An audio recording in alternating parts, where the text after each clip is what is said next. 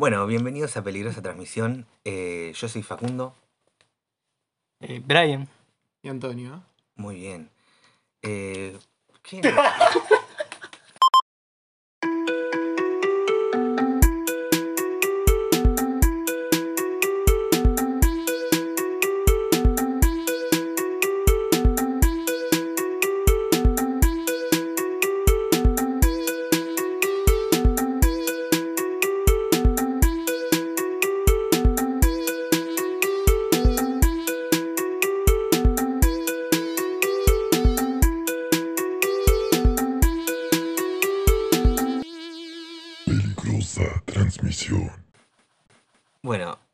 una vez más a Peligrosa Transmisión, el podcast que hago con Brian y Antonio. Yo soy Facundo y en el capítulo de hoy vamos a hablar un poco de, transmisiones de radio, películas que tienen que ver con transmisiones de radio. Y acá es donde yo les pregunto em, cuál fue su primer encuentro así con, con la radio de chicos. En tu caso, Brian, ¿cómo, cómo fue? El mío, se escuchaba la radio normalmente porque tenía eso nomás para escuchar. Pero, digamos, con algo que me enganché era con un programa que daban, no sé en qué radio era. Era un programa de power metal o algo de power metal, black metal. Y daban, pasaban toda esa música ahí eh, bien pesada.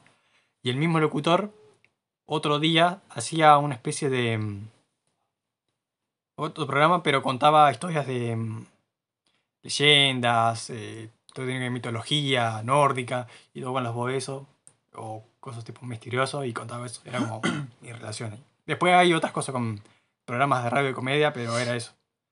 Claro. Y alguno que otro de, de cine. Bueno, en mi caso, en, en casa teníamos un. No sé si llamarlo mini componente, porque era un- una caja así grandota, no sé, de dimensiones eh, 30 por 30 por 30. Era un cubo que, bueno, tenía los parlantes, pero eso tenía todo, para, para cassette, para CD, ¿viste? Y ahí poníamos. Mi hermana, mis hermanas tenían eh, cassettes de los piojos, eh, bandas de rock nacional argentino, y muchas veces llamábamos a la radio eh, para pedir esa música, lo escuchábamos ahí en el mi componente y pedíamos canciones de, de rock nacional. Eh, claro, después la venía la cuenta del teléfono que mi vieja nos quería matar, pero, eh, pero sí pedíamos, pedíamos canciones de, de los piojos por general en, la- en la radio. Y bueno, esa es como mi, mi, mi primera conexión, ¿no? Con, con ver, poder estar, tener esa relación directa con el radiolocutor. Eh, y bueno, esa es, esa es mi parte. ¿Y en tu caso, Antonio? ¿Cuál En fue mi caso, lo mismo que, lo mismo que Brian. Eh, pero yo, de alguna manera, siempre tuve como una. No, no cumplí el sueño, pero siempre tuve como una inclinación a lo que es el periodismo de algún modo. Me gustaba el, el noticiero, no, no el noticiero verlo, sino como hacerlo. Yo jugaba mucho eso. Ah, sí, también con Pero- Yo me juntaba con mis primos y teníamos el celular ese Nokia. Más era ya color, pero de esos ladrillitos, tipo. Sí, Lo la que a mí de me chiquito. El indestructible. Que tenían algún que otro jueguito de. de Todos los Nokia sí. eran indestructibles. Pero Claro. grabábamos ahí. Mm. Grabábamos tipo programa de Sí. periodismo bizarro, tipo como de noticias, what the fuck, así. Sí, sí, sí. Posta. Qué, qué. Creo que ahora sería un canal de YouTube eso. Eh, eh, sí, mal. Hoy en día eso es un canal de YouTube, sí. Mirá vos, che. Lo mismo me pasaba con Facundo, yo llamaba también a la radio a pedir un tema, no sé, saludo a mi tío y mi tío ni escuchaba esa radio, o saludo a mi hermano, no sé. Ni, Y- tu familia ni te junaba. y no ni te me conocía, junaba, sí, ¿viste? mal. Y, y incluso ni me, ni me quedaba para ver si pasaban la, la canción que pedí, ¿viste? Pues no te la pasaban al toque. Pues era una de esas radios donde hacen pedidos, ¿viste? Pero Claro. de bueno, de eso. Y en el 2003, cuando yo iba al jardín, eh, tuve la oportunidad de ir a una radio y fui a la Red 92, lo que son de La Plata, de Argentina, La Plata, van a saber. Yo estuve en la Red 92 y hablé. No sé qué dije. Hola, mamá, me parece que dije algo así. Hola, madre. Estaba ahí la madre. Así que tuve como, creo que de los tres soy el que estuvo más cerca con, con la radio, ¿no? Sí, Yo sí, salí creo. en, en el 2003, seguramente me habrán escuchado en la Red 92, así que... Yo también fui a eso. Creo que era una excursión del jardín ese era de ir a una radio, pero no sé cuál De era. ir a una radio. ¿Pero vos hablaste? Sí, creo que habría dicho algo, pero como. Hola, mamá. Hola. es muy bueno esto. Bueno, Sí, a mí me pasó, a- al menos la última vez que, que tuve esta relación con la radio como lo hacía cuando era chiquito, estaba hablando, tenía, no sé, 4 o 5 años y seamos llamados a- con mi hermana ¿no? a la radio. Lo hice hace un par de años, que creo que pide una canción en la radio y dije, bueno, pedí una de carajo y, y la pasaron. Y yo digo, "Fua, carajo, hace banda que no pasan una, una canción de carajo en esta radio y la pido yo y la pasan. Cuando pediste eso se, se separó la, Se cortó la la banda. La cantaste vos. Mal. No, la pedí y la pasaron a- al final, ¿viste? La última fue la de carajo para cerrar, porque sí, ves, tiene que ser épica para, para cerrar y fue una de carajo. Igual que solamente FM. Yo escuchaba la AM también. Yo escuchaba al Negro Oro, a Hangry. No, yo FM. No, yo vos ibas como a lo clásico. Yo Sí, escuchaba iba- FM, pero mm, de charla, digamos, de Mm. programa de comedia o de, no sé, black metal, Sí, mitología, o alguno era- de cine. Uno de, yo escuchaba uno de cine. No entendía nada, pero escuchaba. No, bueno, no, yo, yo escuchaba de todo un poco. Vos eras un abuelo. Era, Era un abuelito ahí claro, también. escuchando AM. Benjamin Button. No, es terrible. Bueno, pero esas son nuestras primeras relaciones con la radio y bueno, ahora vamos a introducirnos a las películas que, que bueno, que vamos a charlar en este capítulo. La que trajimos hoy, bueno, la primera, ¿no? De una de las tres es The Bass of Night, Lo Basto de la Noche, del 2019, de Andrew Patterson. ¿Qué le pareció? Bueno, eh, a, a mí al menos lo que me gustó de la película es este, este ambiente ¿no? de conspiración que se genera constantemente.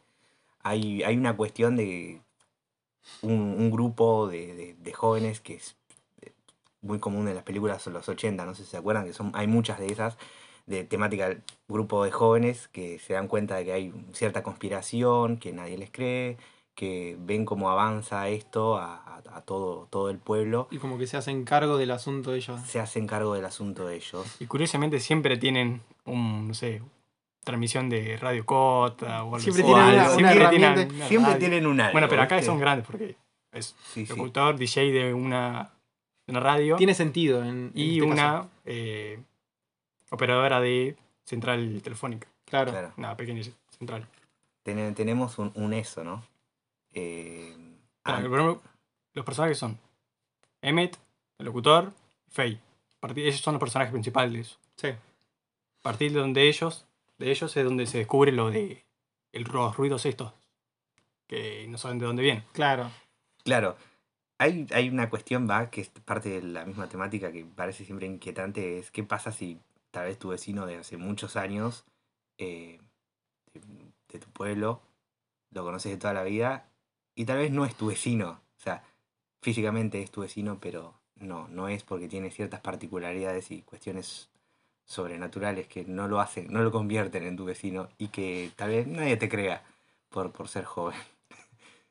Igual en eso no necesitando porque que es eso- ser tu vecino, tu vecino. Es tu vecino, pasó por cuestiones eh, poco expli- explicables. Claro. O sea que no tienen sentido que dicen, ah, esto es está loca.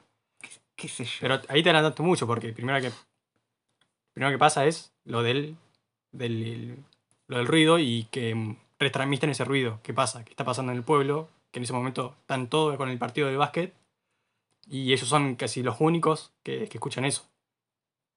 Y, y ahí es cuando aparece ese tal Billy Claro. que, que es como que sufrió esos sonidos antes, porque trabajaba, lo llevaron a trabajar en una zona militar, todo eso. Y todo eso la cuestión secreta, esa, a pesar que está la lucha esa de soviéticos, comunistas, todo lo que sea, eh, entra como otro, otro enemigo, como muestra lo de que hay otra cosa afuera, no solo son son los los- los exteriores, los, los enemigos. o sea, Claro, fuera de, bélicos, personas, hay otra sí. cosa que, que está sobre eso. Hay otra cosa que está sobre eso. Y ahí viene al, caso.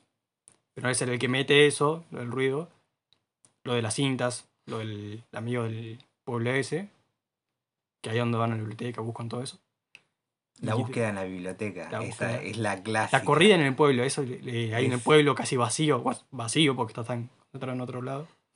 Y buscar ese sonido cuando reproducen y de saber que están ahí y cada tanto vienen, siempre vienen a buscar algo, tienen un objetivo ahí esos seres, personas del cielo, como le Personas, dicen ahí, personas- las personas del cielo, la gente personas del cielo.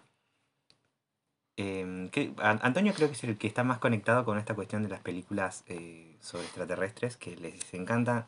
Antonio, eh, ¿qué puedes a- aportar a esto? A vos te encanta, te fascinan. A vos te eh, abducieron. que- te abducieron Un cura. un cura. bueno, cuestiones de Antonio que, que charlará ya con un psicólogo, tal vez. No sé si lo charlaste esto No, no, no. alguna vez. No, pero la película me, me copó ya desde entrada, más que nada por, por este tema. Una película que me recomendó Brian para ver. Y ya, ya me atrapa, ya con que tenga alienígena, por más que la película sea una total bosta, yo rescato eso y me quedo como una buena sensación. Tan mala es. No. No, no, no es mala, no es mala la película. Yo creo que le doy del 1 al 10. Sé que a ustedes no les gustan los puntajes, pero digo, del 1 al 10 a mí un 8 seguro clavado. Yo un 7 seguro. Se apoya, se apoya mucho en los diálogos y es el fuerte de la película. Pues no necesita efectos especiales, no No, necesita no, nada. el, el- también está bueno el, el manejo de cámara que tiene. En la Es- escena, hay una escena donde te muestra como el pueblo, la situación del pueblo en ese momento que te lo muestra vacío. O sea, la cámara va recorriendo el pueblo y está totalmente vacío hasta que llega a, a la cancha de, de básquet donde están la mayoría de la gente. Y te muestra esa situación también, como te Sí. pone un contexto de, che, mirá, la ciudad está totalmente ahora desprotegida, Sí, por decirlo de hay- alguna manera, y toda la multitud se encuentra en otro lado que están eh, sin saber qué es lo que está pasando ahora mismo. Están conectados en cosas diferentes. Claro. Y a través de esa secuencia, secuencia Claro. el- larga, te muestra la distancia, cada uno que hay gente sola en parte del pueblo. La mayoría juntos. Bueno. Está bueno el, el manejo que tiene. Bueno, es- esos recursos están buenos, más tratándose, como ya lo dije en un principio, de un género, no te diría agotado, porque se le puede encontrar una vuelta, como se le encontró a esta película, porque a mí me parece que el final eh, lo es todo, ya llegaremos a eso, pero me, me pareció genial porque vos cuando ves una película así ya sabés cómo vas a ir, ellos es, es, es, es mi pueblo, lo están invadiendo, nadie me cree, tengo que hacer tal cosas, ya sabes cuáles son los pasos que van a seguir, como habíamos hablado del recorrido, de la biblioteca, de ir escapando de lugar a lugar, de tener tu, tu grupo de pertenencia eh, ayudándote. eh, Y como armar ese cierto puzzle que siempre pasa. sí. Como ahí. Sí. Eso. Que le da como la entidad también. Que ya se vieron en muchas otras películas. Y series también. Y series también, esto. De la biblioteca, por ejemplo, que, que decíamos, sí, que eh, justo es- tenía la llave, entraba, se robaba las cosas, como esas Sí, casualidades. qué justo Es que- cosa del pueblo. ¿Qué Es pasa? Uno sí. tiene la llave del otro. en los yo- 70 la gente podía ir a robar un auto y no pasaba nada, parece, ¿viste? Porque el chabón dice, ¿dónde sacaste No pasaba esta nada, al menos que seas negro, pero bueno. Ah, claro, está, eso ya era otra cuestión. Ay, eh, tiene que ver con la película. Sí, Lo de Billy, que, que es negro que le cuenta. claro. Claro. También, eh, no, no solo eso, porque, o sea, imagínense, tu grupo de pertenencia, sos, somos de, de una película, eh, nosotros tres. Entonces digo, yo, bueno, yo tengo la llave de la biblioteca. Brian tiene, no sé, tiene armas, algo. Antonio, ¿qué tenés vos? Vos tenés que tener algo. ¿sí? O sea, Claro. Si sos en una película, tenés- y si no tenés nada, bueno, Y vos sos sí. el que vas a morir primero, probablemente. En este, de esta película. o es el que se va a sacrificar del, del grupo. Claro, pasa que está, está bueno, pues es una película, tiene que tener resolución todo. Pero digo, Claro. hay veces como que se fuerzan ciertas cosas en las películas como para llegar a la solución. Esto de, por ejemplo, uh, justo tengo la llave de la biblioteca que está... sí, y es muy justo- justo esas cosas. Pero eso que siempre, son pavadas, sí, son pavadas. están en esos agujeros, tipo en, Mm. en el, en el guion. digo, Sí, sí. Es imposible cubrir todo, porque si no Claro. es una película aburrida, tal vez. Es mejor pecar en ciertos puntos que la película caiga por Sí. completa. sí, Para eso vemos película, porque si no vemos la realidad y ya está. Y sí, Y bueno, a lo que va Antonio es que siempre está bueno el, el paso que va más allá, sino no un relleno que, que tape ese hueco, ese agujero en el guion, sino eh, pensar que tal vez si un personaje hubiera hecho eh, otro camino posible y que te lo muestren como, ah, no, mira, si yo hubiera hecho esto, lo hubiera resuelto, hubiera pasado tal cosa, si yo no hubiera cometido este error en el comienzo, probablemente y muy visiblemente eh, se hubiera solucionado tal o cual cosa y hubiera funcionado mejor. Em, tal vez es un camino que una forma, no sé, de, de- de resolverlo que también se, se puede llegar a plantear, eso es a lo que va. Toño, no, no tan estructurado y seguir la misma estructura siempre. Eh, a, a eso tal vez se refería. claro. Sí, eh, volviendo al tema de eso que empezaste de, ese género ya que parece que ya está todo hecho, Sí, pero lo- las referencias que usa son, son o sea, todo lo de antes, sí, sí, sí, Eh, totalmente. la zona desconocida, Totalmente. referencia a zona desconocida, con... En realidad es como un programa, porque cuando Sí. empieza es como... Es un programa de tele. Claro, arranca como la dimensión la- desconocida. y te lo muestra como lo que estás viendo es un programa. Pero est- está piola. O sea, es- hace como la referencia a eso. eh, Muy bueno. Vean la dimensión desconocida también los que no la vieron. Sí, bueno. La de los 50. La vieja, sí, la original. La. Bueno, también tenemos la, la- la cuestión de, no sé si se acuerdan, La Niebla de, de Stephen King. Sí. Sí. Bueno, eh, toda esta cuestión del soldado, que estaban ahí, que hablaban entre ellos, que pasaba que no, sí, nosotros estuvimos trabajando, no, los científicos trabajaban en un proyecto que era abrir un portal hacia otros mundos y terminaron abriendo el portal y metiendo, se metieron a, a este mundo un montón de, de cosas. Y toda esta cuestión del soldado, que es el, el- el que te comunica que no, sí pasó esto, te- créeme, y sí está pasando. Y, y todas estas cuestiones, tal vez en esa película, eh, bueno, basada en un libro, pero mm, se, se podía percibir esa cuestión de, uh, mira, pasó esto, y estas cuestiones de- del guion que te mostraban muy, muy, era muy percibible de que si no se hubiera cometido tal o cual error, eh, tal, tal vez gente hubiera seguido viviendo, tal vez no. Em, pero sí van, van muy, muy de este género. eh, que como dice Brian, mm, puede sonar como un género agotado, pero eh, nosotros al, al estar tan acostumbrados ya sabemos qué esperar y ese ya sabemos qué qué esperar es lo que permite dar una, una vuelta al guion y decir no, esto es diferente, que es hacia dónde vamos. Claro, pues justo también mm, siendo una temática de radio, pero que estaba pegado con lo. mm, No sé cómo decirlo, no es sobrenatural, pero. Esto de lo que es los extraterrestres, por ejemplo.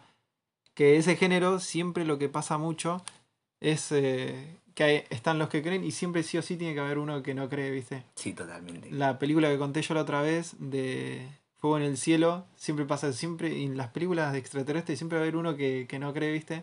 Y en este caso son solamente dos los protagonistas y uno no cree y la otra es como la que quiere averiguar todo esto y también con ese estereotipo. Pero, qué sé yo, es bancable, yo por lo menos me lo banqué. Sí, no, a mí me encanta. El que no crees es hermoso, porque el que no crees es el que te muestran cómo muere o cómo, cómo termina mal. Sí, sí, sí. Pasa que hay veces como en estas películas como que ya llega un punto donde la respuesta es, es como clara Sí, y aún así el escéptico sigue siendo escéptico y se aferra a, sí, a a lo que él cree. digamos. Claro, exactamente. Me gusta la película también porque yo la, la relaciono un poco, la, la relacioné, aparte de la dimensión desconocida por cómo, cómo lo quiere enganchar, sino también como, como un, un caso, creo que ya es totalmente famoso, va, no sé si ustedes lo conocen, pero sé que es famoso el caso.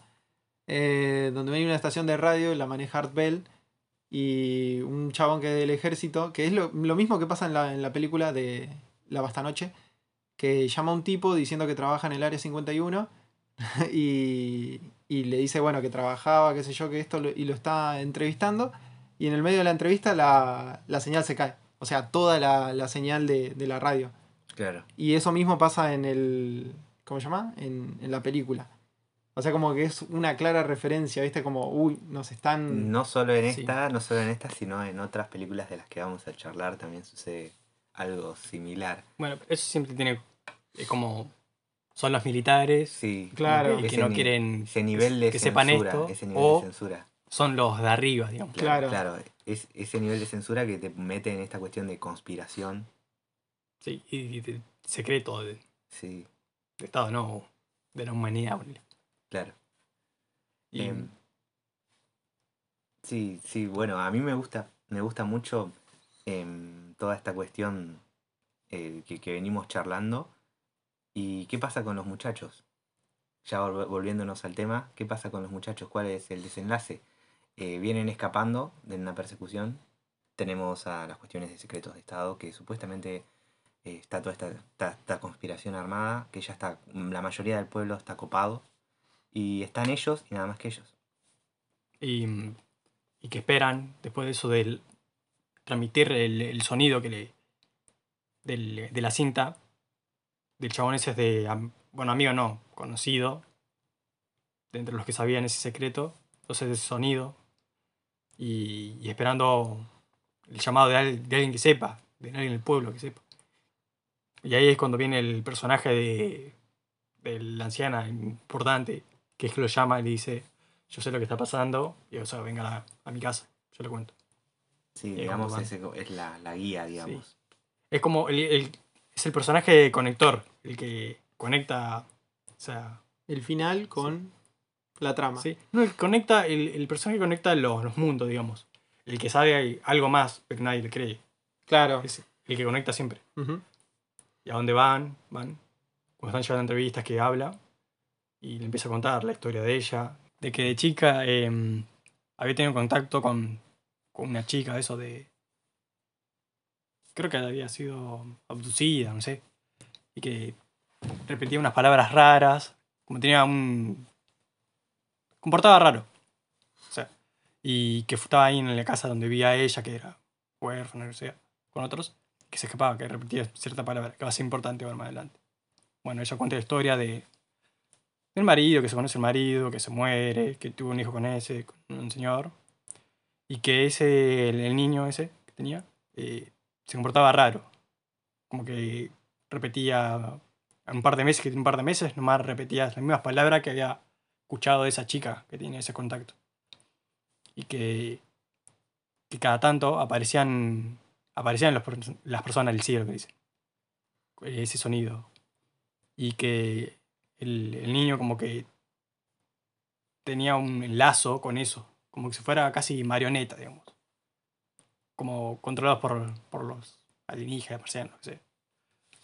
Y lo de que en un momento pasó que sabe que le iban a buscar y que desapareció su hijo. Bueno, que le echan la culpa, que dicen que él lo mató. Claro, le empiezan a.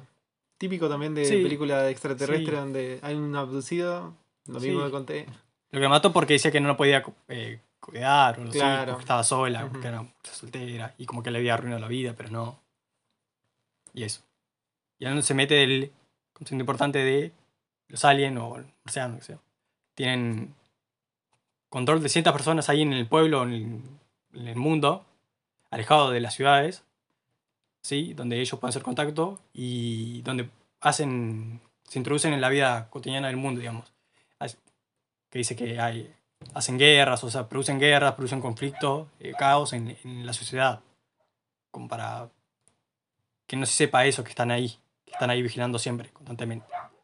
¿Y a dónde viene el, lo, de, lo de las parejas? La pareja del, del auto que se cruzan ellos antes de ir a la charla con la señora. Que te da a entender que ellos fueron controlados por los mismos. Claro, que son Sí. llevados ahí esas dos personas que aparecen de la nada. Que son como para evitar esto de que se, se sepa la verdad un poco. Sí, Y después de ir a la casa de esta mujer que le cuenta la historia de también cómo fue, cómo el hijo desapareció, fue secuestrado, eh, los chicos no le creen nada. Everett y Faye no, no le creen absolutamente nada. principalmente Everett. Everett, que es el más escéptico, eh, escéptico, sí. Más o menos, porque parece que no, como que dice, no, no, toma estas palabras, como repetí esto, Claro. pero él ya sabía que lo tenía grabado. Mm. Bueno. Cuando vuelven, que como saben que atacan a esa gente sola, digamos, que se pueden llevar o no, y que va a buscar a la, a la, la hermana que la dejó con la niñera. No sé por qué, primero, hay un problema ahí. Porque la agarra, eh, la- va a buscar la cámara a lo de la amiga, creo que es, Sí, una amiga. y no la deja ahí y se la lleva. Bueno. Bueno, tal vez pensaba que. Como que estaba más hermana- segura. Claro, más segura la hermana Sí. con ella que con una amiga. Bueno, volviendo. Mm. Sí, son tal vez cosas que te dejan pensando y decís, wow, mira, esto me deja pensando, es como para charlarlo, pero son cuestiones del guion. Y lo de. mm, El sonido dice: están afuera del pueblo, o alrededor. O fuera del pueblo. Y que le dice: Sí, lo vimos, vamos. Y lo llevan como, así como si nada: Sí, sí, lo vimos, vamos. Claro. Y cuando él reproduce lo del sonido, la- las palabras, que como que Quedan como hipnotizados. Sí, de alguna- hipnotizados. Claro. de alguna manera, y es donde ellos se asustan. Claro, y, y se empiezan a alejar de esas personas que se bajan del auto y se van ya. Hay también un indicio que ellos están manejados también por esos. Claro. Ese fue Porque un- nunca supieron, o sea, por ahí nunca Claro, sabían que estaban, ese es el- porque son como marionetas. Ese es el, ese es el tema, en quién puedes confiar y en quién no puedes confiar. Claro. Es Sí. A mí me, me gustó eso. Pues yo al principio no desconfié absolutamente nada cuando lo vi que puede llegaron. Ser, puede ser cualquiera. Pues eh, pueden ser uno de ustedes. Podemos, ser, podemos hacerlo y tener un podcast acá para tener más alcance y llegar a ciertas Claro. esferas del poder de a poco. Trabajar como llano. Y no sé qué más. creo que, que- que lo que va hasta ahora, eh, la historia, eh, es, es, es todo, o sea, ya toda la estructura está armada y toda esta cuestión de que es muy importante lo que cuentan de pequeños pueblos eh, manejados así, eh, digamos, no levantar la perdiz, digamos, digámoslo así. ¿Qué? Ese dicho nunca lo escuché. No, nunca lo escuchaste. Levantar la falda. ¿Qué? ¿A qué se refiere? Y se refiere a, bueno, ya, ya tenés tu, tu, tu, tu cuestión armadita, ¿viste? Tu, tu forma de Ah, no llamar la atención. llamar la atención, Ah. es eso. No llamemos la atención. Bueno, y ya la parte final. Sí.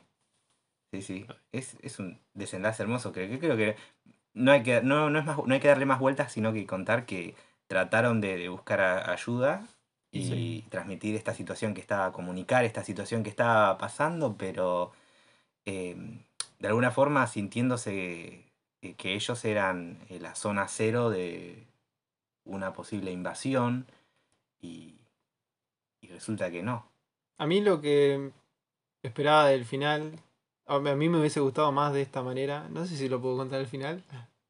¿Spoileamos Sí, pues, spoileamos? spoileamos. Porque Spoileamos. vamos Ya- a hablar contamos toda la de historia. las películas y la vamos a contar Acá todas. se viene a spoilear todo. Todas. No, bueno, que al final, esto que contaba Brian, de que Faye va a buscar una, una cámara de, de fotos.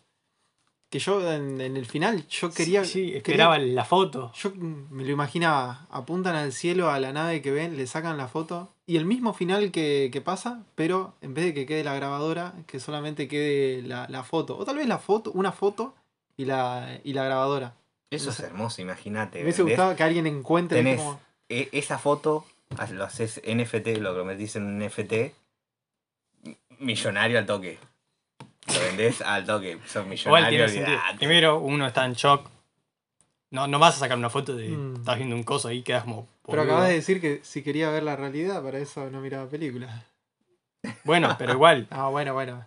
No le mientas a la gente. Pero tiene sentido lo de las grabaciones. O sea, Que- sí, lo entiendo, lo Que entiendo. al final Sí, queden sí. grabaciones. Yo lo, yo lo que digo es, Es lo que vamos, es que es la temática. yo lo que digo es, me hubiese gustado ese final. Ese Ah. final me hubiese gustado más que el coso. Igual me, me encantó la película. Un 8, como dije. Bueno, bueno, sí, como ya digo, redondeando, eh, no eran el único lugar, eran tal vez el último, el último lugar donde eh, ya estaban invadiendo por todas partes. No, es como. nor- era normal el, eso. Ya no era Sí. como invadiendo y eso. Era como ya, ya había Ya. pasado un montón de veces. Claro, porque de hecho cuando termina, vos ves como el pueblo sale del juego y como no pasó nada. Es como que en el pueblo acá no pasó nada y los únicos que saben que algo pasó son Faye y Everett y ya no están. Y los supuestos chabones, eso. Pero Claro. como ya están, están controlados, no. no-. Exacto. Claro. Y la vieja. Pero la vieja nadie, le cree. Claro, ¿qué, qué- qué amenaza puede, puede, puede significar? A no ser que tenga. ¿Sabes que me has acordado un capítulo que no me acuerdo, pero era en Telefe? Que estaba Florencia Peña y no me acuerdo quién más. Ponele que eran el casado con hijo, otra versión, ¿viste? Y que hay un capítulo como un extraterrestre, qué sé yo. Ah, los que vienen a visitar a Pepe. No, no, no, no, ese no, no. ese No es casado con hijo. Está Florencia Peña, creo que está Florencia Peña, pero eso era otra, otra serie. Y nada, que tenía esa temática extraterrestre también y al final llegaban dos, tipo los hombres de negro, y no le lavaban el cerebro, nada, le decían, si quieren decir algo, díganlo, total, ¿quién carajo le va a ¿Quién creer? carajo les va a Claro, esto es como lo mismo para se aplica para la Sí, muchachos. Bueno, la, la verdad, muy buena. Muy Para buena. ser igual es la ópera prima del chabón este. Que la escribió, la dirigió, todo. Como lo único que tiene, nomás. Está bien. Bastante. Sí, bien. está bien. Para mí me parece aceptable. Más ya tratándose de un género que más o menos está, para mí, eh, agotado. Qué sé yo, me gustó. A mí me gustó. La vuelta, las vueltas que le da, porque uno dirá, bueno, es fácil. Es un género que está agotado, haces lo mismo. Pero no, no es fácil. No es, eh, no es Requiere tan mucho, fácil. mucho diálogo. darle la vuelta y no caer en lo mismo, eh, tratando de usar la misma estructura de siempre. Eh, y también se vieron muchas películas en, en estos últimos tiempos donde la temática, no sé, tal vez la- las que tratan de volver a es la temática de los 80, de, de esa libertad que tenían los pibes, Ah, de ir, sí. investigar, biblioteca, toda esa y darle la vuelta, eh, me parece buena. Pero pasemos a la segunda película que tenemos acá. Eh, creo que la que para mí más, más va a dar que hablar, eh, por una cuestión de que dura una hora 12 minutos, creo que dura. Es corta. Es corta. Arranca, arranca rápido. Eh, y se sostiene con, con un personaje, el protagonista, que, que bueno. No dijiste el ¿Y nombre. cuál es? No ¿Cuál es? nombre. Claro, claro. y estoy metiendo, tratando de meter su Ah, pero ¿cuál, cuál es la maldita película? Decila. Eh, ya cómete la maldita naranja. No, bueno. La película es- tiene varios nombres. Primero la van a encontrar como eh, Sam estuvo aquí porque la mayoría de, lo- de los pósters dice eso. eh, o también Sangre en el desierto le pusieron nombre. Sí. Y el nombre que tiene la película en sí, pues cuando, cuando arranca la presentación, es Némesis. Némesis, igual ya llamándose Némesis, nos diría bastante. Vos lo googleás y significa castigo. Y bueno, nos dice mucho de la película. La película es del año 2000, 2016. 16. Y Eh, bueno, Christopher Deró. Deró, sí. Derú, no sé. de Christopher? Deró. Aru. No sé qué es. Deró, no sé, no sé qué es. No importa. No va Deró como el pueblo de la provincia de Buenos Aires, pero se escribe diferente. Este Bueno, es- es vamos a decir- Derú. Para, para, para darnos, eh, no sé, decir, vamos, no es argentino, es argentino, Eh, es, claro. es de acá, es, es hincha de Banfield. no. Em, bueno, la, la película arranca eh, con, con Sam, el protagonista, un muchacho eh, que baja de su auto y está visitando varias propiedades, eh, anotando en su lista. em, se ve que, no sé, trabaja Es en es un vendedor, algo. un vendedor, algo, no sé. no qué. sé cómo de. mm, vende algún servicio, no sé si de. Seguros. No lo- no lo dice. Seguros. No se entiende muy bien. O de una inmobiliaria. Algo no lo así sé. tiene que ser. No le sé. La cuestión es que no encuentra a nadie en ese pueblo. Este personaje no, no, no encuentra a nadie. Llama a su jefe, le dice que, que bueno, que tal vez no es el mejor lugar del mundo para, para operar en, en esa zona. No sé si ser un vendedor inmobiliario o vendedor de seguros, pero em- empezó a tachando, tachando propiedades de su lista y ya, ya no le, le queda muy poco. Viaja en su auto y escucha, escucha un programa de radio donde su, su radiolocutor, Eddie, eh, habla con las personas, escucha sus quejas que tiene y se ve que, bueno, que eso es lo único que tiene más cercano a, a una persona. Eh, porque llega a lugares, eh, hoteles, estaciones de servicio, donde no encuentra a nadie. Y en cada lugar que, que pasa para, para consumir algo o buscar a alguien, eh, trata de dejar su, su tarjeta y en el, en el reverso escribir eh, Sam estuvo aquí. Eh, bueno, es, es el nombre y tiene, tiene su particularidad que ya charlaremos después. Sí. Em, la cuestión avanza cuando llega, llega a un hotel y encuentra una habitación al lado de la que se hospeda, muy particular porque está, tiene siete candados y muchas cadenas cruzadas y está tapiada la ventana que tiene la habitación. Cosa rara. Qué sé yo, ya hay muchas cosas raras, no hay nadie en ese lugar. También esa influencia de que siempre está siendo grabado. Sí, también Siempre hay eh, una cámara. Siempre hay una cámara. Estación de servicio que va a hotel, hay una cámara y se, se lo ve. Es más, ahí en la parte donde vemos una persona que, lo, que está escondida en un baño cuando visita una estación de servicio, pero él no se da cuenta, él busca gente y no encuentra gente. Ya cosas muy misteriosas. Eh, otra situación muy misteriosa eh, y particular es que cuando está en la habitación, en el hotel, cuando para descansar, eh, alguien lo llama.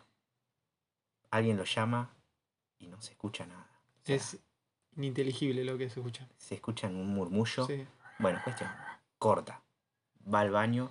Y acá está una, una buena referencia a, psicosis, porque se mira en el espejo y detrás tiene, tiene la ducha donde hay un agujero donde se puede ver al otro lado a, a la habitación. eh, a la habitación donde, donde está, que está cerrada. Y puede ver una muñeca que está sobre la cama, se puede ver. Y tiene la particularidad que es la misma muñeca que encuentra él en la estación de servicio. Otra cosa muy extraña es que hay una, que no lo mencionamos, pero hay una luz roja en el cielo. Todo, eh, además, primero que es un- está en el desierto, es- el lugar en donde está es, es un lugar eh, desértico, está en California.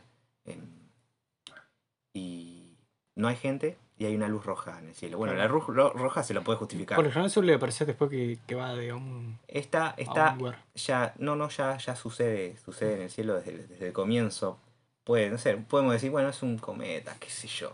Pu- Puedes justificarlo, hasta ahí mm, todo tranquilo. Bueno, todo algo que te faltó explicar es de que, que está la relación de su hija y, y su esposa. Claro, porque además de llamar al jefe, él, él llama, trata de comunicarse con su esposa.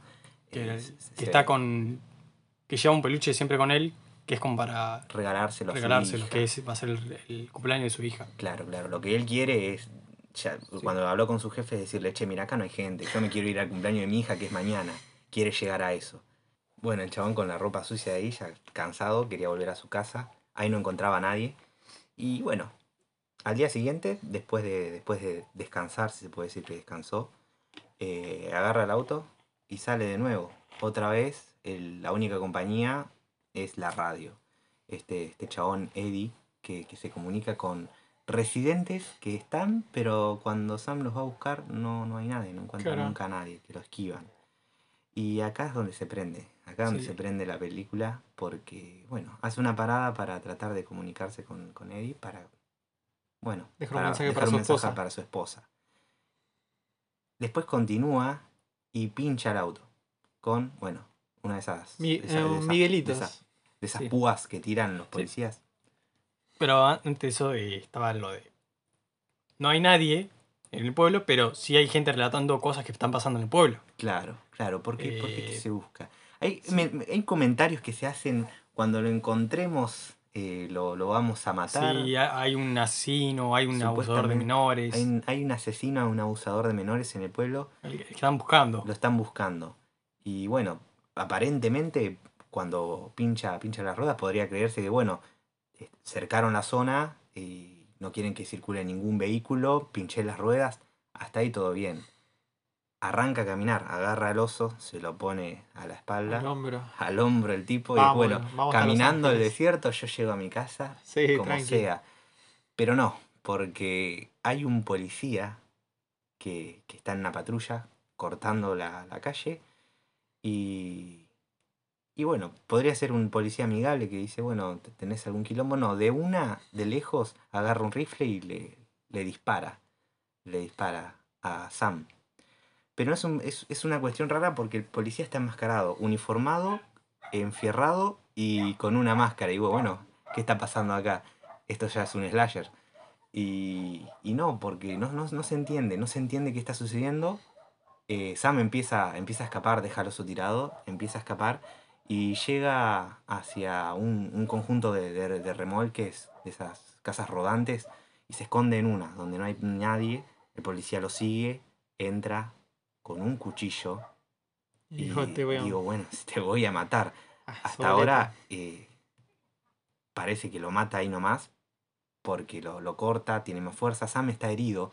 Y acá es donde decimos, está herido porque la bala lo perforó, parece que lo atravesó de lado a lado, pero tiene suficiente fuerza como para defenderse Sí. y matar, a, matar al policía. Eh, parece que es insulina dependiente, Sam, porque se, se pone unas inyecciones, ¿no? Sí, sí, sí. unas inyecciones y es con, con que mata la jeringa, la, la tiene en, en el bolsillo de la camisa y con el- lo que lastima al policía y después lo, lo termina matando con, con el cable de un teléfono. No entiende nada, no entiende nada Sam. Y, y trata, trata de, resolver cuál, cuál, cuál es la situación. Eh, él termina descubriendo, descubriendo porque sale herido de ahí con el arma del policía y empieza a encontrar cartas en lugares, se mete a un vehículo para ver si puede arrancarlo, y encuentra una carta de, que dice que, que hay un hombre que, que es totalmente peligroso, que tiene, que se llama como él, curiosamente, y es él y él no lo puede creer. Lo están Pero cazando. se Anteriormente, el- antes, como que alguien llama a la radio y dice: Sí, sí. El que está haciendo esto es. eh, se llama Sam. Sí. Se llama, se alguien llama a la radio diciendo, no, yo tengo un cuñado que, que trabaja en la policía que me pasó el dato que ya, ya lo tienen, eh, tiene, como que lo tienen cercado al chabón, lo tienen ahí acorralado, se llama, ta- se, se llama tal, se llama Sam el asesino. Y él no lo puede creer porque dice, ¿cómo, cómo es esto? ¿Qué se te... ¿Qué, qué- qué está pasando acá? Y ahí es donde mata al policía. Y, y bueno, se escapa con el arma, empieza a encontrar cartas que tienen el, el logo de, de la radio Sí. y son enviadas por Eddie a las personas del pueblo diciéndole, esta persona es totalmente peligrosa, No traten de dialogar con no él. traten de dialogar con él. Y él dice, bueno, pero ¿por qué están conspirando contra mí? Yo vengo acá a vender algo y no, no entiendo. Quiere escaparse, quiere irse al carajo. Ahí es donde encuentra un remolque, donde hay una señora que quiere, quiere, quiere que se vaya él. Claro. Eh, asimismo empiezan a llegarle mensajes que dicen pervertido, eh, un montón de cosas le dicen. Eh, Que accidentalmente también a la señora. Sí. sin querer la, la quemó. La Claro, quemó porque con ella-. Porque, que, señora, yo la quiero ayudar. eh, Le agarró de los brazos, ¿viste? Y la terminó tirando y se quemó a la señora. Igual tiene, tiene una cuestión como de. Como momento, por más que se defienda, es como mucho, Muy- muy, violento. muy Muy violento. Como ya como. Ya, ya es como que Sam tiene algo dentro, digamos, ¿no? Es como que tiene mucha furia por dentro. También puede considerarse que, bueno, estoy atrapado acá, me quiero ir, no me gusta mi laburo, me mandan acá en el medio del desierto y esta gente Como- me quiere Como a matar. todos. Eh, se, se- se nota, ¿no? Que cuando él in- intenta presentarse a vender algo, eh, toca timbre, respira y pone buena cara. Es Claro. como, es mi laburo, tengo que hacerlo. A cualquiera le puede pasar. Pero hasta acá eh, yo po- podría considerarlo inocente. Sí. Se ven que la señora es la única que, que muestra su rostro. Y no se en- llega a ver completamente. No se llega a ver completamente. completamente. Porque los demás pers- eh, personajes que aparecen tienen máscaras Mm. Eh, la señora le advierte, ahora van a venir mis, mis sobrinos y te, Te van a hacer boleta, Sí, te van a hacer boleta. Y puede ver por la ventana del remolque que claramente vienen los, los sobrinos enmascarados ajá. con, con fierros, con pal- no con armas, con, con palos y Claro. con fierros. Y entonces él, él se escapa. Lo persiguen y él termina usando el arma para matar a uno. Ya, ya son dos muertes y una persona quemada. Ya es como que lo veo. Si no sos asesino, no Mm. sé cómo justificas eso. Sí, sí. Bueno, si es Estados Unidos, todo tiene armas. Puede que sepa disparar. Lo Claro. otro ya es cuatro- más cuestión de asesino. Claro. Mata a uno Y era el otro. Y era el otro. Sigue corriendo, deja el arma, la descarta. Eh, termina en un lugar donde hay mucha chatarra, autos abandonados. Y ahí se, se defiende del último adversario, que, que ya estaba tirado, ya estaba herido, lo lastima. Y acá es, es la parte violenta que, que Brian resaltaba, que era toda esta cuestión de... Agarra una llanta Sí. y le revienta toda la cabeza. Agarra una tipo. llanta y le revienta la cabeza, ya estaba tirado en el piso. Eso también se podía llegar a entender como al policía me pareció que lo maté y no lo maté. Y después vino y me atacó por la espalda. Claro. Yo lo entendí más por ese lado, pero un poco. Lo se- remató, se- digamos, ¿no? Sí, se pasó un poco. Claro, me parece que te... Sí, sí, sí, Te puede ser. pasaste Puede un poco, ser. Sam. Puede ser. Eh, y ahí vemos a la señora que estaba quemada Mm. unos, unos metros, unas cuadras atrás en su remolque, que se había arrastrado hasta al depósito de chatarra. Le dijo, Sam, vos, vos disfrutás ver así a las mujeres quemadas, indefensas, ¿no? Lastimadas, ¿no? Él no entendía nada.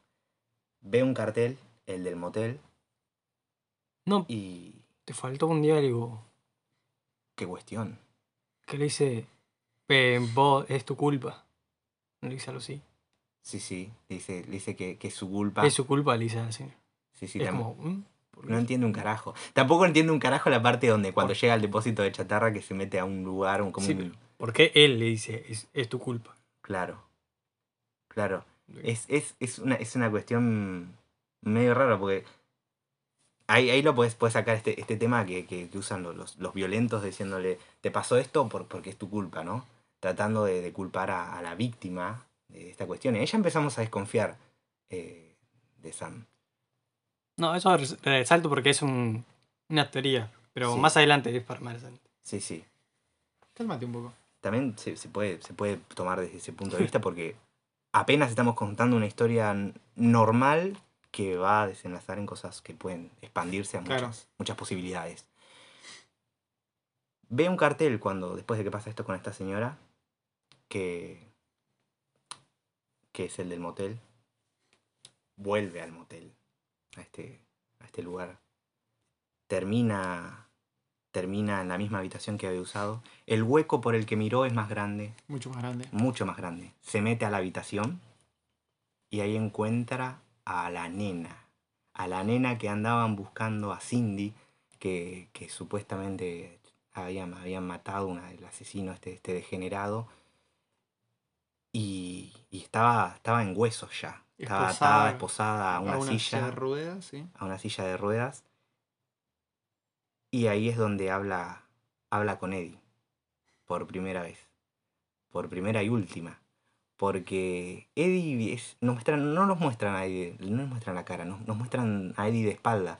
Está como sobre un escritorio y usa diferentes eh, cintas de grabaciones, VHS, eh, cosas que nos, que nos indican que, que, bueno, que usa eso para, para comunicarse y al mismo tiempo son grabaciones de, de la radio, Sí. que está bastante interesante para comunicarse con Sam. Y en una de las grabaciones que, que Eddie pone en su en VHS, en su televisor, se prende el televisor ¿Dónde de está la- Sam? donde está Sam, en la habitación donde está Sam. Y ahí se lo ve a Sam de espalda eh, torturando a esta nenita y, y matándola, asfixiándola. Y Sam no lo puede creer. Y ahí es donde le dicen que van a ir por él. Y mira por la ventana y está todo el pueblo. Todo el pueblo que no encontró Lo va a purgar. lo va a purgar. Rompen la puerta y esto solo se lo escucha. Se lo, lo- lo está escuchando Eddie. Y lo matan a Sam. Al toque. Al toque. Al otro día ya no hay luz roja en el En realidad no cielo. al toque, pues Sí, ve- Medio que lo tortura. Medio como lo que lo, lo le torturan. es tiran lo ácido. le tiran ácido, lo, lo meten a la bañera, le tiran ácido y se des- le derrite la piel y se ensangrenta todo, Claro. digámoslo. Eh, y bueno, al otro día lo que sucede es que ya no hay luz roja en el cielo. Entra la, la- la- señora de la limpieza. Y como si normal, ¿eh? Normal en este motel que ay, ya haya gente muerta. O sea, no estaba Sam, pero estaba la sangre en la cortina y él Claro. ya fue, lo limpió así tranquilo. No lo voy a tirar. No lo voy a cambiar. Lo voy a. Directamente lo voy a limpiar. Voy a Una serie, limpiar. hay una serie argentina que se llama La chica que limpia. Ah, no lo Hay vi. que ver cómo Ah, que limpia escenas de crímenes. y eso. claro. No, pero esta era la señora de la limpieza de ahí nomás, o sea, del, Esta no es la, lugar. la chica que limpia. Claro, Pero no estaba contratada por eso. No, la claro, claro, no estaba pa- específicamente para eso. No, estoy en el lugar, pasa tanto que ya. Mm. No, no, no. Y acá es donde empiezan las teorías. ¿Qué pasa con, con Sam? Porque en un momento Eddie le pasa la grabación de lo que ella- él que había, había querido mandarle un mensaje a su, su esposa. Y se escucha la voz, la Sam la reconoce como su esposa, que ella dice, no, eh, yo, yo no conozco a ese hombre, mi esposo murió hace cinco años. Y, y no quiero que ese hombre eh, moleste a mi hija. Acá se puede interpretar, desde mi punto de vista, como que primero que Sam es- está, está muerto, está en un limbo, eh, está en su, propio eh, círculo de, tortura, en el que él no es consciente que fue un psicópata en vida, que mataba niñas, eh, era un pervertido, y va encontrándose gente y la va, la va matando. Que eso es lo que hizo. Y así como murió, es como terminó muriendo. Lo encontraron y lo mataron. Y esta cuestión de que, mm, de que dijo, "Mi- es- no quiero que moleste a mi hija, tal vez eh, sí la, la última vez que, que estuvo ahí, eh, acosaba a, a esta niña y decía que era su hija, pero realmente no era su hija acosaba a una, a una madre, que madre soltera porque su marido había muerto y bueno, que tenía una hija que, que, que, bueno, estaba siendo acosado por un hombre que decía, no, bueno, esta es mi mujer y esa es mi hija. Y probablemente una posible víctima de Sam. Eh, por esta cuestión de que mm, era muy extraño el tema de la luz roja, que en, de un momento está cuando Sam está, cuando Sam muere ya no está más la luz roja. Y Eddie, que era un personaje muy particular porque en el momento de, de la tortura nunca le vemos la cara y articula la, la parte de- de- del torso, de la Mm. espalda y de los brazos, eh, apoyado sobre, sobre su escritorio, eh, como una sensación, me da la sensación como que gozaba, Sí, como que le gusta. gozaba la, la- la- la- la situación de forma extrema, gozaba eh, y lo sentía hasta, hasta el último músculo de su cuerpo. el Como si estuviera ahí él. Claro, de que Sam fuera, fuera torturado, que tuviera lo que merecía, y me hace pensar esta cuestión de, de que, bueno, está, está, está en, en un purgatorio Sam, y ese es el demonio que está encargado de Eddie, de, de, bueno, de supervisar la tortura. Esa, bueno, es como mi, mi- mi opinión sobre la película. Hay, hay muchas eh, ramas por donde ir, pero me parece muy interesante. Sí, ella, por lo menos la tuya estaba muy buena la, la teoría esa. Después yo lo vi por otro lado, es como, no estoy muy cerrado lo, lo que pienso yo, pero es como, ¿por qué le dice a la señora que es la culpa de ella? Y si, si fuera por así, lo que decís vos, es un purgatorio, pero cuando vuelve, cuando terminan de matarlo, y, o sea, está la sangre de que lo mataron, como si fuera todo normal, como que nunca pasó eso. O sea, sí le pasó, pero como que está todo normal. O sea, no es como que está en... Como que fue un día más. Sí, un día más y... No, tampoco, no le veo el sentido de... Bueno, un- una, Está pasando en una, otro lado. una, una, una cuestión de, de- de- del purgatorio es que es algo que se repite la se, se repite el castigo una y otra vez, digamos. Eh, la- el peor, supongo, el, el- tu infierno es el peor día de tu vida. Y para Sam el peor día de, su vida fue cuando lo encontraron eh, y lo, lo mataron, y lo mataron de esa forma tan, tan terrorífica. Y mi opinión es que, bueno, puede ser que cuando la señora limpia es como que el ciclo se, se terminó y probablemente se vuelva a repetir. Ah. O que simplemente eso, como pasó en la vida, en la vida real, al otro día después de que, que mataron a Sam, se limpió esa, esa escena del crimen. eh, y bueno, se, se clausuró. Se clausuró. Ahí cuando realmente fue que se clausuró y se puso cadenas sobre esa habitación en particular. Y después vemos que, que, bueno, Sam muerto vuelve a toda esa zona, a todo ese territorio y cumple con, con- con su pena, digamos, ¿no? Eh, es como un círculo, digamos. Círculo que, que, bueno, me parece muy interesante para, para recomendar otra película que habíamos charlado, la vimos, a los chicos no les gustó tanto, eh, pero Bueno, yo ya, tengo- ya- ya vamos a mencionar. Antonio, Sí. No, a mí yo lo que tenía que decir de, de Sam estuvo aquí, que la película sale de un corto, hay un corto creo que dura tres minutos, no me acuerdo el nombre, pero es muy básico donde aparece, donde aparece Sam y, y Eddie nada más, que tienen una charla. Es muy simple. Y la segunda que el- la película se parece mucho también a, no sé si ustedes la vieron, le pregunto a ustedes, no sé por qué. Eh, un capítulo de Black Mirror. El, de la- Sí, el del el oso blanco. el oso blanco, que es algo Es- como eso. Es muy, Muy parecido. muy parecido. La diferencia es que usan una señal de televisión como para meter la idea de que las personas están siendo controladas a través de una cierta imagen en específica, donde todas las personas disfrutan del morbo de grabar a una que va a ser asesinada y donde hay eh, una, una otra persona donde los va, va a matar a las personas que no son controladas. Y, pero es muy parecido. Temporada 2, episodio 2, El oso blanco. Sí. Mírala. Eso tiene. Es. La historia también es muy parecida a Sam estuvo aquí por el hecho de que también hay una niña que también quiere matar a la protagonista, que no entiende nada, que. bueno, muchas cosas. claro. Y el que al final parece ser culpable. Sí. lo Sí. hizo. Por eso es. es el castigo.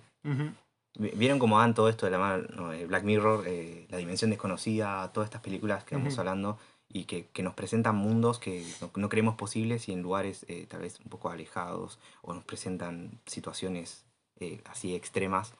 Y una de las películas, como les comentaba, que no, no llegó a, a desarrollarse porque no, no va con la temática es eh, Soundbound, o también la pueden encontrar como La Carretera de- del Diablo, algo así Sí. que nos presentan eh, cinco, cinco historias eh, antológicas eh, Conectadas todas. conectadas todas en un círculo, porque la historia que de comienzo es la historia de final, y como la historia de comienzo tiene relación con la segunda, tercera y cuarta y quinta, es, es la, la- la- la quinta sería la misma, la, la primera, ¿no? O sea, Sí. Se pueden tomarse como cuatro o como cinco.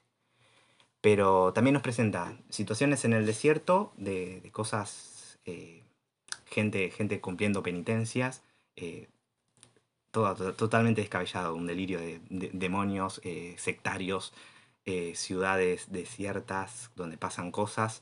Bueno, esta gente que es como cazada por unas especies de parcas que, que salen del desierto, de, de la arena, de la tierra.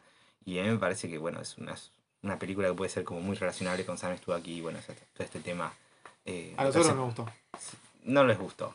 No les gustó porque no tenía que ver con mucho con la temática. Sí es que había un presentador que, que bueno, que en la radio, ¿no? Un- que, que presentaba las historias.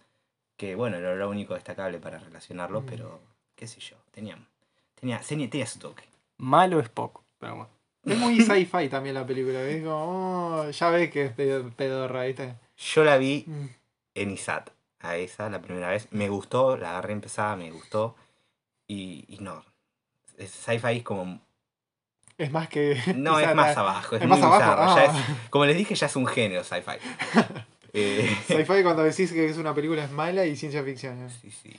Pero ahora vamos a hablar de la última película, que es que es muchas cosas para mí. Es como eh, interesante, eh, graciosa por ratos, muy bizarra y muy comentable. Porque yo podría ponerme en contra porque a Brian no le gustó eh, Soundbound, pero no me quiero poner en contra, me gustó la película.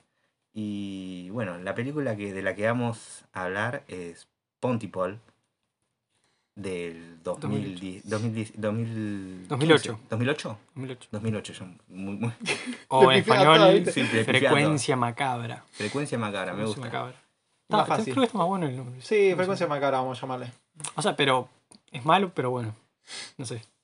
Es malo, pero bueno, su- suena, suena mal, pero está, está bueno el nombre. pero es acertado por esta cuestión de las palabras que, que no. Porque va de esto la película. De palabras que no tienen que coincidir con, con su significado. Ahora es tal cosa, es tal cosa. Ahora. es como, como decimos las traducciones. Las traducciones que hacemos de un idioma a otra que no son nada que ver. Bueno, más o menos va, va de esto. Pero, ¿de qué se trata la película? Es una, una estación de radio. Tenemos nuestro protagonista que es el radiolocutor. Sí, es como un locutor que se ve que está empezando en... O sea, como es un locutor conocido, está empezando ahí en, en esa radio. Macy Grant. Macy Grant. El Macy. El Macy. Y lo vemos ahí empezando, eh, yendo hacia la radio. Que ni bien empieza, empieza con un cruce. En- en- empieza con un cruce medio raro, medio como que estaba manejando, hablando, hablando por teléfono, oscuro todavía, 6 de la mañana, nieve eh, por todos lados, y se le cruza a una mujer que le toca el vidrio, le dice algo incomprensible, empieza a caminar para atrás, se pierde en la oscuridad, en la nieve, y él no entiende un carajo. Entonces va a la radio, eh, llega, saluda eh, bueno, a, su productora y bueno, a la, a, la operadora ahí de la radio. Y bueno, empieza a hablar de esto, que plantea su situación rara. Y bueno, el tema del día es cuándo llamar a 911, ¿no? Cuándo es necesario y cuándo no. Y bueno, y ahí va- va- van desarrollándose ciertas situaciones eh, que, que, bueno, que son cotidianas del lugar. Él, él tal vez viniendo de, de un lugar un poquito más grande no, no comprende cómo son las cosas. Y lo hace como un poco más hace Y como este es mi canchero. estilo. Sí, este, este es mi estilo. Y la productora medio como, como que le quiere bajar un cambio. Como, Este Sí, es el estilo. lo de acá quieren saber qué pasa en. ¿Cuándo pasa el colectivo? Dice. Claro. El bus, o lo, lo cotidiano. claro, no, no lo hagas grandilocuente, Macy. Claro. Claro, claro, porque acá empiezan a a ocurrir situaciones eh, extrañas. Eh, empieza a relatar un, un suceso, ¿no? De un supuesto doctor que mm, supuestamente se lo buscaba porque, bueno, recetaba cosas innecesarias y había un disturbio que estaba sucediendo en la puerta de, de- bueno, de su, de, de su consultorio.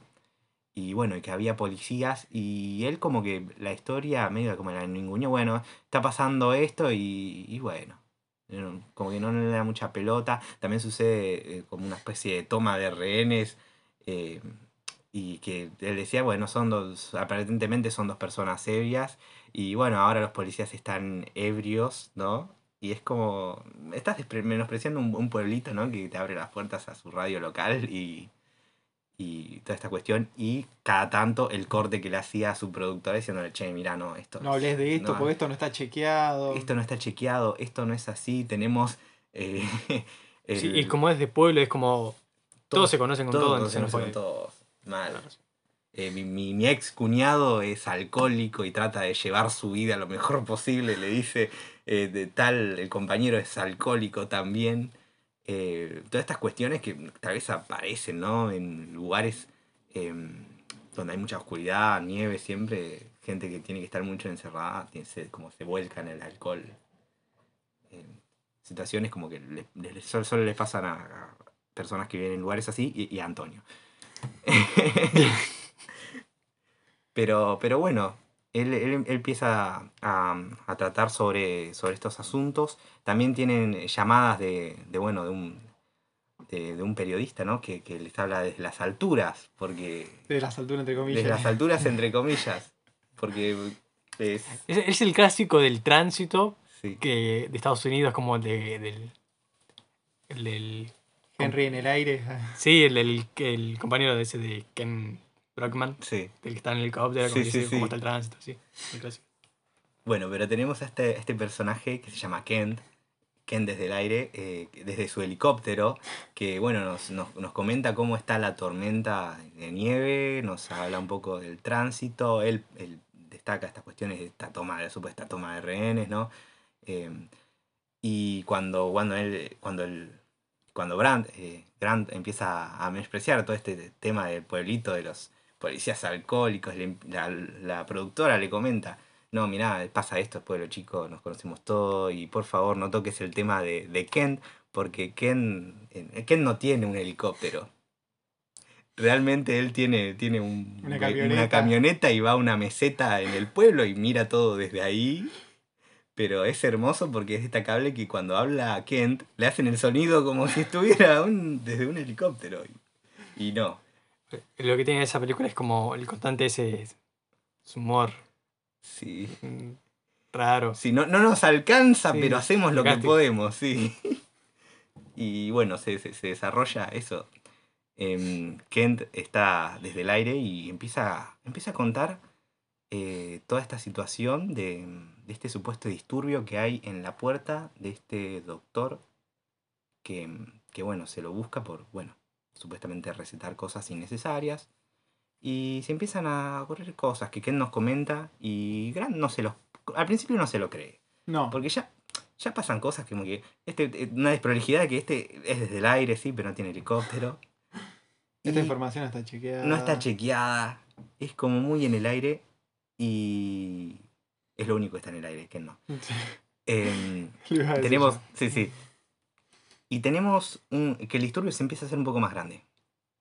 Aparece la policía y aparecen militares. ¿Y qué pasa? Bueno, lo que Y- va sucediendo a la par de esto, eh, mientras se va chequeando, porque lo que pasa con Ken en un momento es que la transmisión se corta, porque empieza a armarse un poco el disturbio ahí y él dice, bueno, me tengo que ir. Turbulencias también, Claro. ¿viste? el helicóptero. Y Ken se va y bueno, cuando se va la transmisión se corta abruptamente. Entonces Grant se queda como con la sensación de que quiero saber más, quiero saber más. Y la productora y a la operadora medio que le pasan ahí como una noticia más para ella. Pero Grant estaba enganchado. En ese momento quiere seguir, la productora le dice, no, acá llegaron unos Un árabes". coro, sí, claro, sí, un coro de árabes. Un coro árabe. ¿Cómo no? No, como, sí, de, de, de canto como de Lawrence, de Arabe y todo eso. Claro. Que eran un grupo de seis, cinco personas, tampoco hay que ser tan exacto, donde había dos niñas y tres adultos, eran cinco entonces. Y bueno, Grant no quiere, no quiere, qué sé yo, y se encabrona y dice, bueno, listo, vamos, vamos a hacerlo. Hace pasar a los arabinos, le dice. Los hace pasar y bueno, le empiezan a, a cantar ahí y él estaba medio eh, Sí, es en como, es otra, una- es como... Es como, "¿Te- ¿por qué tengo que vacarme esto encima del primer día? Esto es todos los días, pensará, digo, es, terrible. Eh, empiezan a cantar y, y bueno, una cantan una canción y al final de la canción uno de estos personajes remata con un alarido y levanta un arma de juguete, una ametralladora de juguete y hace unos... Se presta el chiste Sí, la película. se presta- No, es que, es que tiene esos toques Sí, de sí, comedia Sí, descolocan un no, poco. en ningún momento apunta a lo serio. Sí. Claro, la- la claro, ¿no? Porque eh, es esa situación de que alguien trata de hacer lo, lo más profesionalmente posible algo y remata con cosas muy bizarras. Claro, como, cosas que pasan. no es que estás haciendo esto en serio. Y, y bueno, es, es lo, es lo que sucede. Y acá es donde empieza. mm, Sucede la primera situación un poco extraña. Mm. Porque van a cantar otra canción y una de las niñas del coro, que. Una arabina. una arabina, eh, tiene, tiene como. Empieza a decir cosas sin sentido, que Mm. no se entiende, mirada fija. Es y, como gran- repetir una palabra Sí. constantemente. y lo dice muy, muy segura, muy, muy fija en Gran. Y Gran parece totalmente extraño y dice: Bueno, o sea, saquemos esto, es el pie para decir, bueno, sacame esta gente de acá porque no, es como, no está muy bien todo esto. Y, y bueno, lo, lo sacan, sacan a, a- a los árabes y ahí volvemos, volvemos con Kent, que tiene cosas para contarnos. Kent. ¿Y qué está pasando? Que es, supuestamente es como. Al final no era como un rebelión, o sea, como un disturbio no solo, sino que casi como una rebelión que estaba viniendo la policía, evidentemente. O sea, había un movimiento, El ejército también. ejército, Sí, movimiento grosso. Movimiento grosso, que ya había disparos y gente ahí muerta. Bueno, empieza a suceder situaciones un poco más, más extrañas, más extremas. Y sucede que ellos, como radio, tratan de informarse por, por, la, por la radio de la policía y empiezan a buscar gente que, que pueda aportar algún dato de- del pueblo. Y consiguen gente, pero que empieza a decir cosas extrañas. Tienen, tienen un comunicado con alguien y se corta. Y después eh, suceda, sucede al revés, porque ellos estaban buscando gente para recaudar información y los llaman del medio más importante de televisión de, de- de Canadá, porque es- está- están en Canadá ellos, ahí, y ellos no saben qué decirles, qué, qué está pasando. Ah, ¿no lo llama la BBC? Sí, lo llaman de la BBC. Y le empiezan a entrevistar a Grant, le empiezan Sí. a preguntar, che, esta noticia que tiraste, que hay gente, tal, ¿qué, qué es esto? ¿Qué es? Mm, Y Grant obviamente no sabe nada y Sí, sí. Es un- como una situación común de rebeliones de. Dependen de gente para. claro, como terroristas Sí, o Es una organización terrorista, extremista, Mm. realizando algo. Gran en su primer día no entiende. no sé, eh, pensó que iba a ser normal, no está siendo normal y no sabe qué responder. Y encima porque- viene la BBC y le Sí, entrevista. la entrevista. Y es como, no. Hasta no, las bolas. No tenemos nada, le dijo. Mm. No tenemos información absolutamente de nada. Y con eso se quedan. Y ahí empieza a ponerse un poco inquieto Grant. Empieza a ponerte un poco inquieto porque suceden cosas extrañas. Él, él, él lo entiende. Y se comunica una, una vez más con Kent. Eh, con Ken eh, vuelven a tomar la comunicación y ya él escondido ahí de- del todo el estudio que se había escapado. eh, ¿Se había escapado en helicóptero? No, eso ya dijimos que no. Ciertamente. Era- era de la Rúa. El- el- Era de la Rúa. Se quedó sin nafta, digámoslo. Estaba escondido, Ken. Estaba escondido. Estaba escondido y viendo toda la, la secuencia que pasa. Que todo este disturbio es como. casi como de, de- de gente zombie, de, de- de- que empiezan a ver gente de ahí que, que saca gente de, de los autos con la boca directamente, como Claro. si fueran animales. como si tuvieran de virus que está, los vuelve salvajes, digamos. Y ahí es donde ve al, al hijo de una vecina ahí. Sí, sí, el pequeño, el pequeño Timmy, vamos a decirle. No me acuerdo el nombre cómo era, pero ahí Timmy. con, de- sin brazos, ese, con los muñones, Sí. como que no tiene brazos ya adentro. Al, pequeño Timmy Sí. O'Toole sin brazos. Hecho Eh, verga. Hecho verga y ya murmurando palabras, o sea, sin Sin sentido. sentido. Que eran, ayúdame. Sí, pero según lo que decía, lo que decía Ken era que era muy raro porque desde el fondo, sin, sin articular la boca, podía decir eh, sobre generar Claro, sonidos ujú. de lo profundo de, de- de él. Era totalmente extraño y perturbador. así. Se ve que, que- que hay algo que está pasando ahí como... Sí. cuestión poco... Poco, poco normal. Y le dicen a Ken que, que se refugie. Eh, ¿Y qué pasa ya? Porque Grant está ahí su primer día, es totalmente una, una, una chotada el primer día. Una invasión zombie en su primer día de laburo en la radio. Él no sabe nada. Quiere salir a ver qué hay. Quiere, piensa que lo están jodiendo, que todos, eh, pa- para mí, cree que están conspirando con él, haciéndole una broma pesada, porque, por bueno, por ser su primer día, vamos a boludear este. Yo pensé lo mismo igual también sí, sí, cuando vi la como- película. Como hicieron con, con la Guerra de los Mundos. Ah, sí. Sí, sí, sí. Está muy, muy bueno eso de joder a la gente con una transmisión de radio, eh, diciéndole, nos atacan los aliens, y tal vez él que se crea, no, me están jodiendo, mi primer día y quieren joder al radiolocutor haciéndole creer que hay una invasión zombie. Y sale, están en un sótano en la radio, eh, salen las, las dos chicas, eh, la productora y está a cargo de los controles, Mm. Dice, no, no salga, puede ser peligroso. Sale a la niebla, abre la puerta nomás y se meten de nuevo, cierran porque hay una horda zombie. Mm. Hay una horda zombie que repite las palabras que escucharon en la radio. Repiten frases cortas, medias, sin sentido, de cosas que escucharon en la radio. Son como zombies portadores de palabras, digamos. Sí. Podría O, un- decirse. o un virus que se, se transmite por, Por ciertas palabras. determinadas palabras, disparadores que, Mm. que, que- que- que activan un virus que se propaga en el cuerpo, Como Wuhan. como Wuhan. Bueno, eh, de las últimas películas de zombie, para mí Wuhan es como la Sí. mejor, sí, olvídate. Porque ya, este, en este capítulo hablamos de género agotado, pero ese lo hicieron tan bien que ese... No, ese es Busan. Es Busan, Es no es Busan, Wuhan. ese. Wuhan es donde. Donde salió el coronavirus, sí. Uh, la Busan. Está bien, me bueno. equivoqué, me equivoqué. Eh, sí, sí, pero pensé que estabas hablando de eso así, sí, me confundí. To- Todo, es- todo es muy parecido a Sí, las palabras. sí, es muy en China todo se parece, hasta las personas.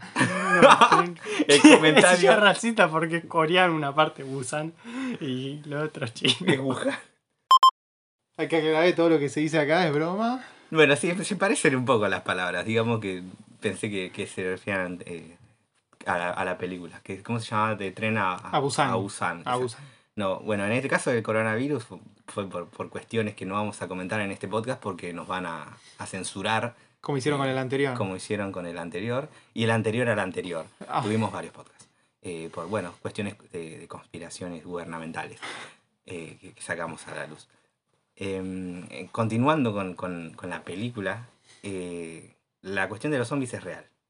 Están acorralados y resulta que esta operadora, la, la- la que opera los controles de la radio, empieza a decir incoherencias. Al mismo tiempo, este doctor, supuestamente el que tenía un consultorio en este tal Méndez, eh, que tenía el consultorio que estaba siendo atacado, eh, se mete por la ventana hacia el sótano donde está la radio y la productora de, Grant lo ve entrar y él le dice, che, discúlpenme, yo no soy, se presenta, soy el doctor tanto, pasa esto, vengo escapando y le dicen, mira, ya le está pasando a ella, ¿viste? A, a- a esta chica y vamos a encerrarnos. Y se van a encerrar a la cabina donde está, donde está hablando Grant y se genera la situación más, más, más genial, que es más, más interesante, es que ver el proceso de, de- de conversión a, a zombie Claro. de, de esta, de esta chica, porque empieza con palabras y después a, a generar sonidos y después a buscar, A buscar el sonido. a buscar el sonido. Onda A Quiet Place. Pero Sí. zombies. A- cuál país como Los zombies. zombies generalmente buscan el sonido en todas las películas. Mm, pero no todos repiten las palabras. Bueno, eso buscan, ya es otra cosa. una- Pero el sonido siempre cuestión. lo buscan. esta cuestión de, de- de- de repetir. Y los busca y no los encuentran porque la cabina en donde se encerraron eh, está desapagada el sonido, no, no, no sale el sonido. Mm, es hermético. Entonces es hermética, no, no los escucha, entonces se empieza a golpear la, la cabeza porque los ve y ellos plantean, ¿será que lee los labios? Y se empieza a golpear la cabeza contra los vidrios se empieza a ensangrentar, a cortajear toda la cara. Y al final termina vomitando contra, contra, la, contra el vidrio, que es una escena genial, de frente, todo Mm. enchastrado, terrible. Y bueno, cuestión como que. Como que no, no se pueden alimentar de eso. Como que se Claro. autodestruye, no sé. Sí, sí. O que consume el cuerpo muy rápido. eh, el hecho de estar sin sonido. Sin sonido a- a- al cual alimentarse. Porque mm, atacan a la gente, como los zombies, por, por- la carne, se alimentan de la carne, sí. em, pero al mismo tiempo necesitan del sonido, de un sonido, de unas palabras, de una frase a la cual agarrarse. Porque escuchan una frase y la, la vuelven a repetir de una forma inconexa, pero eh, se agarran de eso para seguir subsistiendo. Y bueno, en el caso de esta chica, al estar sin sonido, muere. Muere, vomita, cae y muere. Y ahí es donde ingresan eh, el resto. Eh, están encerrados, entraron todos estos zombies, están en la cabina ahí. Apagamos las luces, nos sentamos en el piso y No hablamos un no carajo. hablamos un carajo. Mm. No hablamos un carajo. No solo por el- la, la cuestión del sonido, sino porque llegan a la conclusión esta de que existen determinado de- determinadas palabras tal vez que, que activan a esta situación, llegaron a esa conclusión de, de- de virus que se activa con las palabras. Y no hablemos, pero siguen hablando. Claro, es Y como. empiezan a escribir. Flaco, callate, ¿no? ves lo, Sí, lo complicado que es esta situación, Sí, lo sí, sí. delicada que es. Ey, ahí pasa lo de que ponen el altavoz hacia afuera, lo de que suena el altavoz, y hacen como un loop sí. de. ¿Cómo era? Sydney. Eh, Sidney sigue viva, algo Sigue así. sí, viva o el nombre de la y, productora. y lo reproducen para que salgan en el altavoz que estaba afuera y se mueven hacia ahí los zombies infectados. Sí, sí. Ahí es el momento donde se pueden escapar, pero el doctor tiene algo. El doctor empezó a hablar eh, francés, pero habla solo, él solo. Y se contesta él solo. No, habla en otro idioma, no es francés. ¿En francés? Sí, creo que no es francés. Es alemán, ¿no? No ¿Qué? sé. Puede que sea, pero no, no es Empieza a hablar otro, otro, otro idioma, digámoslo. Sí, y se dan cuenta como que al final las palabras que están infectadas son el idioma inglés, como que es Sí. el idioma infectado ese. Sí, sí, sí, Entonces, hablando de otro idioma, no, no, es que se pueden infectar entre ellos. claro. Entonces empiezan a hablar en francés. En francés. Grant, que maneja el, el- el francés básico. Y bueno, eh, Sidney, la, la productora, eh, que, que habla eh, más fluido.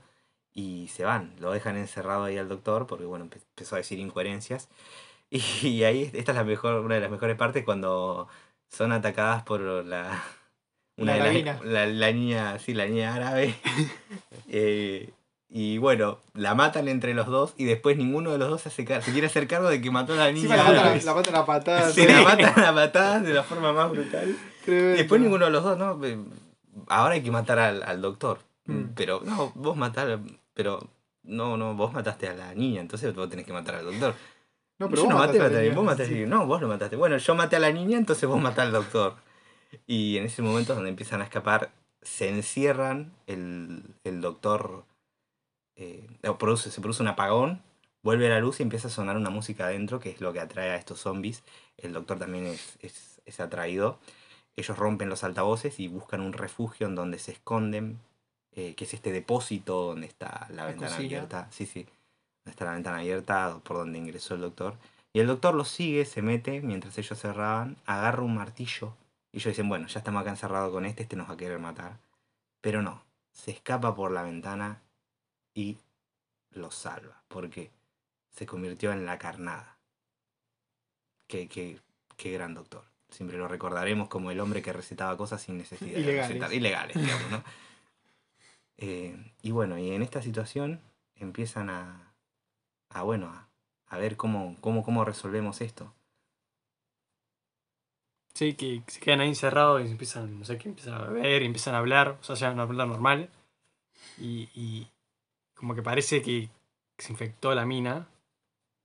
Y ese Grant como que trata de salvarla, tratando de buscar de cambiar el sentido de las palabras, como que no mismo Claro, sentido. una, distorsión del idioma. Sí, digamos. con alteración de idioma, para Sí, como le- les le- piden. sí, Sí, no le- ser les pide.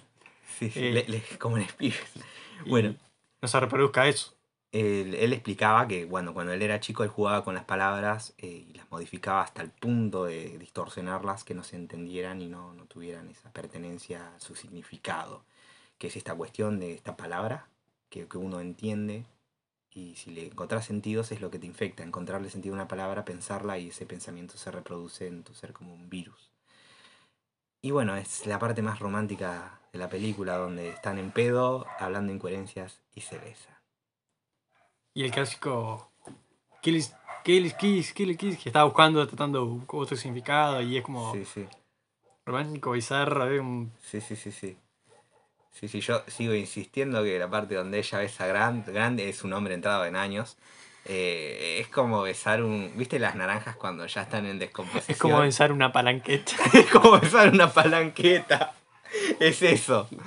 Es como besar una palanqueta. Bueno, y después de, de besar la palanqueta, deciden en la última jugada tratar de, de- de resolver esto, tratar de salvar a la gente en la última transmisión de radio. Eh, en esta, esta situación sucede que, que, bueno, Grant hace lo mismo, trata de cambiar el significado de las palabras, eh, diciendo tal cosa es otra palabra Mm. y la locutora diciéndole, no, no, que sea más simple, que no haya que pensarlo tanto. Claro. Y si uno lo piensa, si esto nos pasara a nosotros, creo que si esto pasara en el mundo, Argentina sería como el país que queda. Bueno, en esta última jugada tratan de, de- resolverlo así, tratar de cambiarle el significado a las, a las palabras. Es como, como yo haciendo un trabajo práctico a último momento, porque la gente ya está infectada y están los militares tratando de, de matar a la gente y les dicen eh, por altavoces, eh, ya dejen de, de transmitir en, en la radio, ustedes están infectados y, y están, están tiroteando todo, todo el estudio. Al estar en el subsuelo no, no, no, no sucede nada, ¿no? Pero eh, tratan, tratan de resolver esta situación eh, haciendo esa transmisión.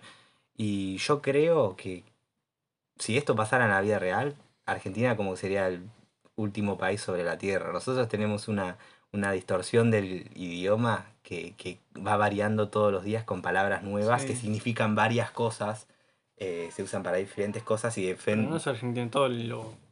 En Latinoamérica y todo eso. Sí, bueno, vos hablás de la distorsión propiamente dicha de- de- del español eh, y cada ese país. idioma, en realidad. Claro, el idioma en general, pero Igual, si, si, si pasara en este entonces, no, no pasaría porque tenés para escribir. Mandas un mensaje de texto y ya fue. Pasa que si el. Es. Claro, se entiende como que es por decirlo, ¿no? Pero Sí. digo. Vos ya entendés la palabra por más de que. de que esté escrita. ¿Por qué no te. Claro, no porque te no, condiciona el, el escribirlo? tal vez por el hecho de que si vos te infectás, no es que te quedas ahí tranqui, sino que vas a cazar gente y matarla. Me parece que esa es. eh, esa es- la, el, el problema que mueve el avispero, ¿me entendés? Y desorganiza todo. Eh, sería más fácil si, no sé, si fuera, no sé, una gripe, nada más. Claro. Pero esto, Apuntó a otro lado esta, esta película. No apuntó a lo clásico de. mm, Claro. virus. Además, apuntó a la gramática. Me gusta Es un virus que se pasa por las palabras. por las palabras. Sí, sí, sí. A- aprendemos, aprendamos francés o otros idiomas. Sí, todos no. menos el inglés, digamos. Porque el- el- se descubre que el, el idioma eh, infectado es el, el inglés. Ya fue, hablemos quechua. Haremos quechua. Bueno, y para darle un cierre a, a la película, terminan bombardeando la estación de radio y así termina. Y en los créditos, bueno, aparecen... Bueno, Bueno, parece, parece como que mueren ahí, pero. parece que mueren ahí, pero, pero no mueren ahí. Una cagada. En los créditos. Yo, yo- hubiera sido lindo final que murieran ahí. Sí, Sí, Sepultados. escena postcrédito del pedo. sí, Sí, sí. sí, sí, sí. Hay escena post créditos, como si fuera una de Marvel. Y bueno, igual está, está bueno que, que cuando pasan los créditos van, te van informando un poco más de cómo fue la situación.